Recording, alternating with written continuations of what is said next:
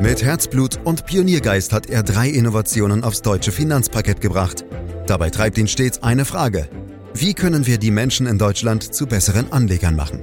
Karl Matthäus Schmidt, Vorstandsvorsitzender der Quirin Privatbank und Gründer der digitalen Geldanlage Quirion. Freuen Sie sich auf Klug anlegen, den Podcast zur Geldanlage. An den Kapitalmärkten ist es nicht viel anders als in anderen Bereichen unseres täglichen Lebens. Neben vielen seriösen Anbietern tummeln sich leider auch hier einige wenige Betrüger, Schummler und Scharlatan und versprechen das Blaue vom Himmel. Aber wie erkennt man diese schwarzen Schafe bei der Geldanlage und wann sollte man misstrauisch werden? Das wollen wir in diesem Podcast klären, den Sie überall da abonnieren können, wo es Podcasts gibt, zum Beispiel bei Apple Podcast und Spotify. Fragen an Karl Matthäus Schmidt, Vorstandsvorsitzender der Quirin Privatbank AG und Gründer der digitalen Geldanlage Quirion. Hallo Karl. Hallo Andreas. Na, wann schrillen denn deine ganz persönlichen Alarmglocken beim Thema Börse und Geldanlage? Also wann bist du misstrauisch? Ich sag dir eins, äh, Andreas, es ist gar nicht so einfach, das zu unterscheiden, denn es gibt auf der einen Seite schlechte Beratung, aber es gibt natürlich eben auch Betrügerei. Doch es sind vor allem drei Dinge, die bei mir Alarmglocken läuten lassen. Das ist eine kalte Telefonakquise, wenn mich irgendjemand anruft oder E-Mail schickt oder irgendwie anders versucht, Kontakt aufzunehmen über die sozialen Medien. Verbunden womöglich mit Zeitdruck nach dem Motto, wenn ich da jetzt nicht dabei bin, dann versäume ich etwas. Und dann natürlich der Klassiker. Hohe Renditeversprechen bei geringen oder null Risiken. Übrigens, letzteres muss natürlich nicht unbedingt Betrug sein, es kann einfach auch schlechte Beratung sein. Halten wir also gleich zum Start mal fest, Karl, es gibt in diesen Zeiten keine Rendite ohne Risiko und ohne Risiko eben auch keine Rendite. Hast du denn mal ein Beispiel für eine ganz besonders dreiste Abzocke für uns? Ja, ist übrigens nicht nur in diesen Zeiten, sondern das gilt wirklich immer, Andreas. Okay. Ja. Okay. Aber spontan fällt mir da der Infinus-Skandal ein, der vor knapp zehn Jahren aufgeflogen ist. Eine der größten Anlagebetrügereien Deutschlands. Rund 20.000 Anlegerinnen und Anleger wurden um über eine halbe Milliarde Euro betrogen. Infinos Manager haben jahrelang wirklich erfolgreich den Eindruck erweckt, sie würden mit Versicherungen und Immobilien glänzende Geschäfte machen. Das war angeblich die Basis der extrem hohen Renditen der Infinos Zinspapiere. Das war aber alles eine Luftnummer. Die hohen Zinsen wurden einfach mit frisch akquirierten Anlegergeld bezahlt, also ein klassisches Schneeballsystem. Besonders dreist auch deshalb, weil auch noch Prominente vor den Karren gespannt wurden. Der ehemalige sächsische Ministerpräsident Kurt Biedenkopf hatte in der Firmenbroschüre sogar ein Grußwort verfasst. Viele Prominente zeigten sich gerne mit den Infinos-Managern, zum Beispiel Franz Beckenbauer, Oliver Kahn, Katharina Witt. Sie nahmen für ihre Stiftungen hohe Spenden von der Infinos-Gruppe entgegen und das macht es für Anleger besonders schwer, überhaupt diesen Nepp zu erkennen. In der Tat, gerade wenn so prominente Namen mit im Spiel sind, da ist man dann weniger misstrauisch, mutmaßlich. Aber was war jetzt eigentlich der größte Anlegerskandal der vergangenen Jahre und Jahrzehnte, wenn wir jetzt mal über den deutschen Tellerrand hinausschauen, Karl? Also da gibt es natürlich kein offizielles Ranking, aber mir fällt natürlich sofort Bernie Madoff ein. Der hatte behauptet, mit seinen Investmentfonds tolle Erträge zu erzielen. Das waren also wirklich Traumrenditen, die da Jahr für Jahr produziert wurden. Dabei war es lediglich ein raffiniertes Schneeballsystem. Das Ganze ging Jahrzehnte gut, obwohl es bereits 1999 einen Whistleblower gab, der auf die Betrügereien hingewiesen hatte. Erst 2009 flog der Betrug auf auf, als viele Anlegerinnen und Anleger gleichzeitig an ihr Geld wollten und wegen der Finanzkrise neue Anleger ausblieben. Der Gesamtschaden, jetzt höre zu, war 65 Milliarden Dollar, Andreas. Boah, Wahnsinn, ne? Wahnsinn. Die Geschädigten waren wirklich Banken und Privatleute, aber vor allem Wohltätigkeitsorganisationen aus aller Welt. Die ließen sich nämlich blenden, weil Madoff als großer Wohltäter auftrat und enorme Summen spendete. So hat zum Beispiel die Elie Wiesel Stiftung des Nobelpreisträgers und Holocaust-Überlebenden Elie Wiesel nahezu ihr gesamtes Vermögen in Höhe von über 15 Millionen Dollar verloren. Oha, also das sind ja wirklich Riesensummen und das ging leider für viele gutgläubige Investoren schief, wie du uns gerade eindrucksvoll geschildert hast. Aber sag mal, Karl, irgendwie habe ich bei dir den Eindruck, dass für dich allein schon hohe Renditen einen negativen Beigeschmack haben. Aber mit der Amazon-Aktie, die würde ich gerne mal als Beispiel nehmen, ähm, konnten Anlegerinnen und Anleger doch auch super Geld verdienen und niemand würde auf die Idee kommen, dies als unseriös zu bezeichnen. Wie siehst du das? Also das ist ein ganz wichtiger Punkt, Andreas. Nur weil etwas gut läuft, muss es kein Betrug sein. Und wenn es schief geht, übrigens auch nicht. Das wäre ja auch wirklich sonst zu einfach. Nimm mal die großen deutschen Bankaktien, zum Beispiel die Deutsche Bank, die hat ja mal einen, einen Kurs gehabt von über 90 und heute ist sie keine 10 Euro mehr wert und die Anleger haben fast 90 Prozent verloren. Und das ist ja auch kein Betrug, sondern der klassische Anlagefehler, in zu wenige Titel oder gar in nur einen einzigen zu investieren. Wie gesagt, man muss unterscheiden zwischen Betrügereien und falschen Empfehlungen. Und die von dir genannte Amazon-Aktie, mit der wurde natürlich sehr viel Geld verdient, aber das wurde ja vorher auch niemandem versprochen. So, und in Bezug auf Einzeltitel gibt's natürlich mit Wirecard ein tolles Beispiel, was zu einem Totalverlust geführt hat. Aber egal ob falsche Anlageentscheidungen oder Betrug, Beide Beispiele stehen für ein ganz grundlegendes Problem der Einzelwertanlage, nämlich das Totalverlustrisiko. Und das kann auch die Amazon-Aktie betreffen oder auch jede andere Aktie. Mhm wirklich spannend, auch diesen Blickpunkt, diese Perspektive hier anzusprechen, Karl. Aber wir wollen zurück zu den mutmaßlichen Anlagebetrügern gehen.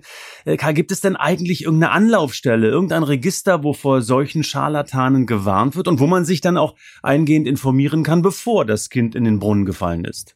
Ja, das wäre wirklich zu schön, um wahr zu sein, Andreas. Selbstverständlich gibt es keine Institution oder Behörde, die schon im Vorfeld vor Scharlatanen warnen könnte. Viele meinen, dass die Bundesanstalt für Finanzdienstleistungsaufsicht BaFin eine Art Radar dafür haben sollte. Leider sind aber auch der BaFin in den letzten Jahren immer wieder Fälle durchgerutscht. Eine staatliche Produkterlaubnis, so wie wir das jetzt kennen, allein bietet also noch keine Sicherheit. Immerhin gibt es in Deutschland Anlaufstellen in Sachen Anlegerschutz, zum Beispiel die Deutsche Schutzvereinigung für Wertpapierbesitz DSW oder die Schutzgemeinschaft der Kapitalanleger SDK. Hier kann man sich in Zweifelsfällen informieren und auch Rat bei schon entstandenen Schaden suchen. Hier werden auch Listen über bereits bekannte schwarze Schafe geführt, aber das sind natürlich nur Unternehmen, die bereits auffällig geworden sind bereits im Vorfeld vor einer neuen Betrugsmasche gewarnt zu werden und das auch noch von irgendeiner Behörde, sollte man wirklich nicht erwarten. Es hilft alles nichts. Man muss schon selber aufpassen. Das wollen wir auch natürlich und deshalb gibt's ja auch den Podcast, dass wir zum Aufpassen animieren. Und trotzdem, Karl, welche Fragen sollte man sich bei mutmaßlich unseriösen Angeboten denn noch stellen? Gibt es da vielleicht eine Art Checkliste für? Ja, zunächst natürlich nochmal die Punkte, über die wir schon gesprochen haben. Also, wird es über eine kalte Telefon- oder Mailakquise angeboten? Wird Zeitdruck erzeugt? Werden außergewöhnlich hohe Renditen versprochen, eventuell verbunden mit einer besonderen Exklusivität? Werden Risiken ausgeblendet oder kleingeredet? Und darüber hinaus gibt es noch weitere Kriterien. Soll womöglich Geld ins Ausland überwiesen werden? Hat das Produkt oder der Anbieter eine BaFin-Freigabe? Gibt es Informationen über den Anbieter im Internet oder sogar Anlegererfahrungen? Handelt es sich um eine extrem intransparente Anlage? Sind die Ausstiegsmöglichkeiten klar geregelt? Und ganz wichtig, wer ist eigentlich der genaue Vertragspartner? Da staunt man oft, dass eben die akquirierende Firma eben nicht der Vertragspartner ist. Jeder einzelne dieser Punkte ist natürlich noch kein Beweis eines Betrugs, aber Insgesamt ist es schon sehr sinnvoll, sich diese Fragen vorzulegen und zu überprüfen, ob man sie wirklich nachvollziehbar beantwortet bekommen hat. Da trennt sich dann schnell die Spreu vom Weizen. Am Ende muss man aber auch eingestehen, es gibt immer wieder Betrugsfälle, die so raffiniert sind, dass sie praktisch nicht zu durchschauen sind. Andererseits bin ich auch immer wieder verblüfft darüber, auf welch primitive Tricks viele Anleger hereinfallen. Könnte man eigentlich auch sagen, Karl, je komplizierter und undurchsichtiger ein angebotenes Finanzprodukt ist, desto größer ist doch die Wahrscheinlichkeit, dass es sich um Betrug handelt? Ja, also tendenziell würde ich dir schon recht geben. Auf jeden Fall ist es schon mal nicht schlecht, wenn bei einer zu großen Komplexität erstmal alle Warnlampen auf Rot springen. Andererseits sind das natürlich sehr dehnbare Begriffe, weil der Wissensstand jedes Anlegers sehr unterschiedlich ist. Was für den einen undurchsichtig erscheint, ist für den anderen glasklar. Und dann darf man nicht vergessen, dass es schon auch Produkte gibt, die aus gutem Grund komplex sind. Diese haben aber in der Regel ganz spezielle Funktionen und sind eher nichts für Privatanleger. Hohe Komplexität ist also eher ein Hinweis, dass das Produkt für einen normalen Anleger eher ungeeignet ist. Es muss deshalb nicht gleich immer Betrug im Spiel sein. Weißt du, Karl, was, was ich merkwürdig finde, eigentlich sind ja deutsche Anlegerinnen und Anleger für ihre Risikoaversion bekannt und packen das Geld daher lieber aufs Sparbuch oder aufs Tagesgeldkonto, meistens jedenfalls. Und darüber haben wir auch schon ein paar Mal gesprochen. Hast du eine Erklärung dafür, warum dennoch so viele bei ganz offensichtlich unseriösen Angeboten, also auch dem Versprechen hoher Renditen auf die Nase fallen? Also so richtig erklären kann ich mir das eigentlich nicht. Einerseits sind sie extrem risikoavers und andererseits lassen sie sich immer wieder irgendwelche Fantasieprodukte andrehen. Irgendwie passt das nicht zusammen, aber immer wieder gelingt es, irgendwelchen Betrügern, Anlegern mit windigen Versprechen das Geld aus der Tasche zu ziehen. Wahrscheinlich haben viele deutsche Anlegerinnen und Anleger den grundlegenden Zusammenhang zwischen Rendite und Risiko immer noch nicht wirklich verinnerlicht. Das heißt, sie werden nicht so schnell hellhörig, wenn jemand mit hoher Rendite winkt und vermeintlich kaum Risiken vorhanden sind. Und damit sind sie natürlich besonders anfällig für die Gefahr Gier frisst Hirn. Letztlich hat es dann doch was mit Finanzbildung zu tun. Das sind andere Länder wie zum Beispiel die USA, Frankreich oder UK weiter als wir. Oft, Andreas, und das ist ein ganz wichtiger Punkt, wird übrigens die vermeintlich unsichere Aktienanlage übersprungen. Man investiert direkt vom Geldmarktkonto in ein risikobehaftetes Papier oder Projekt und holt sich in der Regel mehr Risiko ins Depot, als wenn man in ein breit gestreutes internationales Aktiendepot investieren würde. Also da wissen wir, wie es nicht geht, Karl. Und dann kommt jetzt deine einmalige Chance, würde ich es mal formulieren, auf einen kurzen Werbebreak. Kurz, Karl, bitte, ja? Was würdest du mir denn versprechen, wenn ich mit meinem Geld zu Quirin komme? Also auf jeden Fall, Andreas, würde ich dir nur Dinge versprechen, die mein Team und ich auch halten können. Und das ist definitiv keine Rendite ohne Risiko. Stattdessen verspreche ich dir ein effizientes Portfolio. Das heißt, ein Portfolio mit dem besten Rendite-Risiko-Verhältnis. Das heißt, die höchstmöglichste Rendite für das eingegangene Risiko. Weiter verspreche ich dir, dass wir nicht behaupten zu wissen, wo die Märkte kurz- bis mittelfristig hingehen. Aber dass sie langfristig nach oben gehen, das wiederum kann ich dir versprechen. Und schließlich würde ich dir versprechen, dass wir gemeinsam ausloten, wie viel Risiko du tatsächlich verträgst. Und zwar von deinem persönlichen Temperament, aber auch von deiner wirtschaftlichen Situation her. Und dass wir deine Wertpapieranlagen regelmäßig überprüfen und entsprechend anpassen. Das ist übrigens die beste Form des Risikomanagements. Wenn das nämlich richtig gemacht wird, kann man seine Anlagestrategie in jeder Schwächephase an den Märkten durchhalten. Und das ist das eigentliche Erfolgsgeheimnis.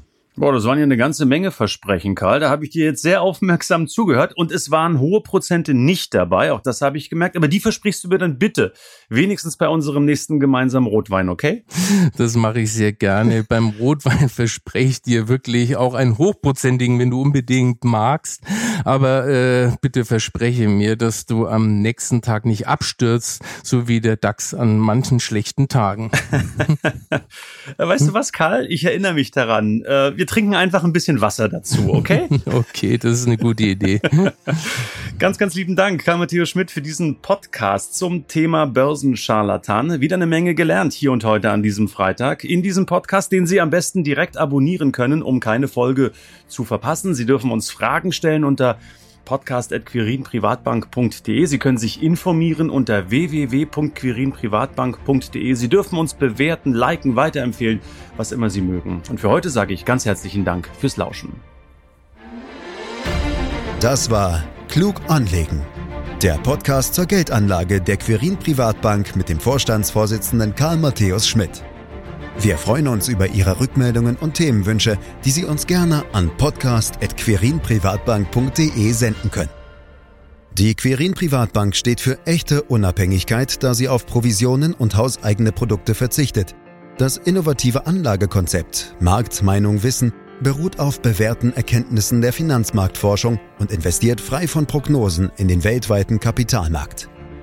Die Bank unterstützt interessierte Anleger bei der Altersvorsorge und dem langfristigen Vermögensaufbau. Mehr Informationen erhalten Sie unter querinprivatbank.de.